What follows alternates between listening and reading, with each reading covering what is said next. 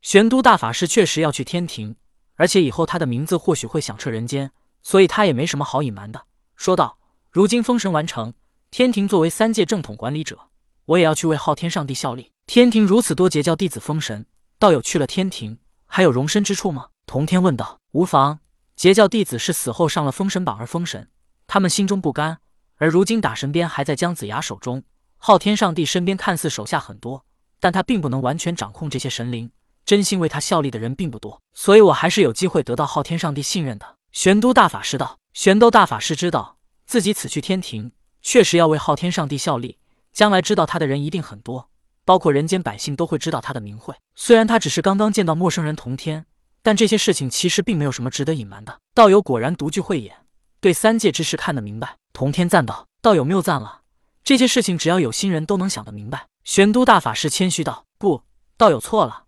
这些道理有心人都能想得明白，可他们没有像道友一样去做。想到和做到是完全不同的。”顿了顿，同天继续道：“道友此去要如何获得昊天上帝的信任？”玄都大法师想了想，其实有些事没有必要隐瞒，因为三界势力只要稍微一分析，有点心思的人都能看得明白。看同天也像是个聪明人，所以玄都大法师想了之后说道：“截教覆灭，如今三界势力无非昊天上帝、西方教。”瑶池金母、阐教、女娲娘娘以及老子的人道教，昊天上帝虽然与瑶池金母不和，但如果真的有人出手对付昊天上帝，他也不会坐视不理。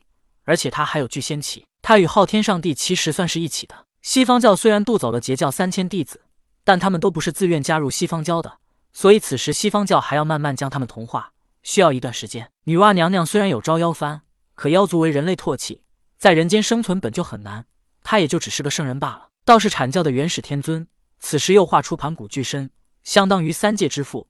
对于他，作为三界之主的昊天上帝一定是不满的，因为他也当了儿子。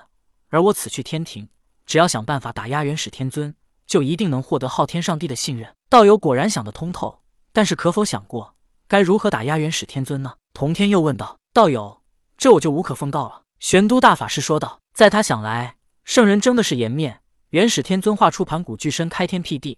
也是想在正统的名义上稳压三界圣人。老子作为人道教主，拥有人道气运，人族昌盛，老子的人道气运也就昌盛。而现今情况下，人道是一定会昌盛的，所以老子只是做了人道教主之后，采用的便是无为而治。因为人道只要昌盛，他其实也没什么可做的。而天上神仙又需要人们香火，西方教纵然东传，也需要人族昌盛。所以只要人族昌盛，老子的气运就一直在，而且还会逐渐变强。因此。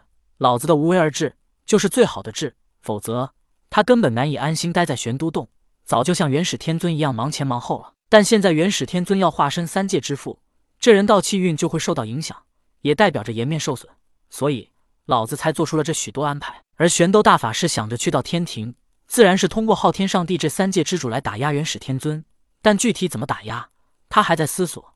最好是能把元始天尊从三界之父的位置上拉下来，但这样的计划。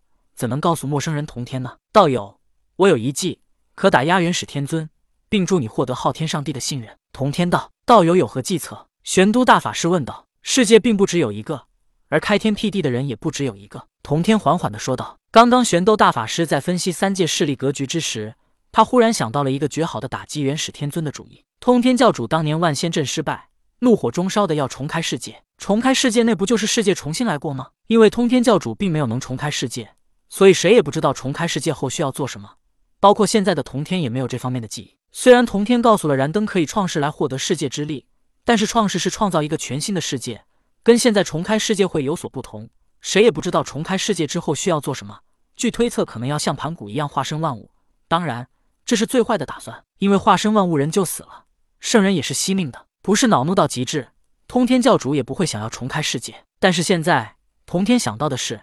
既然通天教主都能重开世界，那就说明世界可以重新来过。同天的话让玄斗大法师一愣，他疑惑道：“世界就这一个呀？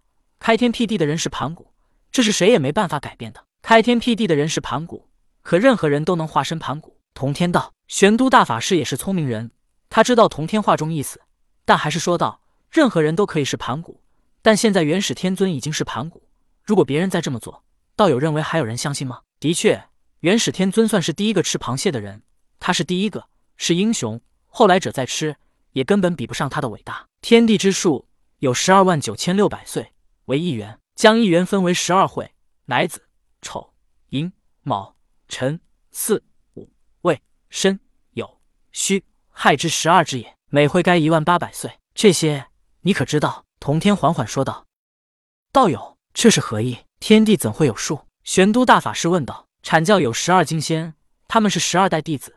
道友，你可知为何偏偏是十二？”同天问道：“道友也说了，乃子、丑、寅、卯、辰。”巳午未申酉戌亥之十二之也。玄都大法师说道：“不错，在一万八百岁之下，又分为十二历，每一历又九百年。这一历便是每个朝代的兴衰数。而在九百年之下，又分为十二人，每一个人数为七十五年。七十五年变为人的寿限。正是一个个的人，便汇聚成了天地十二万九千六百岁之数。十二支，十二粒，十二人，所以十二万九千六百岁。”便是天地的一个轮回。同天说道：“每一粒九百岁，可是为何商朝只有六百年？周朝据推算也只不过八百年，那么另外的几百年去了哪？”玄都大法师疑惑问道：“力只是天地定数，可你没听过事在人为吗？天地大数不会变，可人为在其中又能做出一些改变。纣王不为恶，怎么会有周朝八百年江山呢？将来谁又能说得了周朝是如何灭亡的呢？”同天道。此时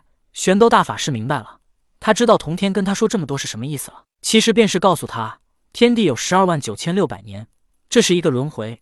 那么元始天尊在这一个轮回里开天辟地，他这只是一个轮回，在其余的天地轮回里，开天辟地的可以是任何人。多谢道友的指点，我明白该怎么做了。玄都大法师道。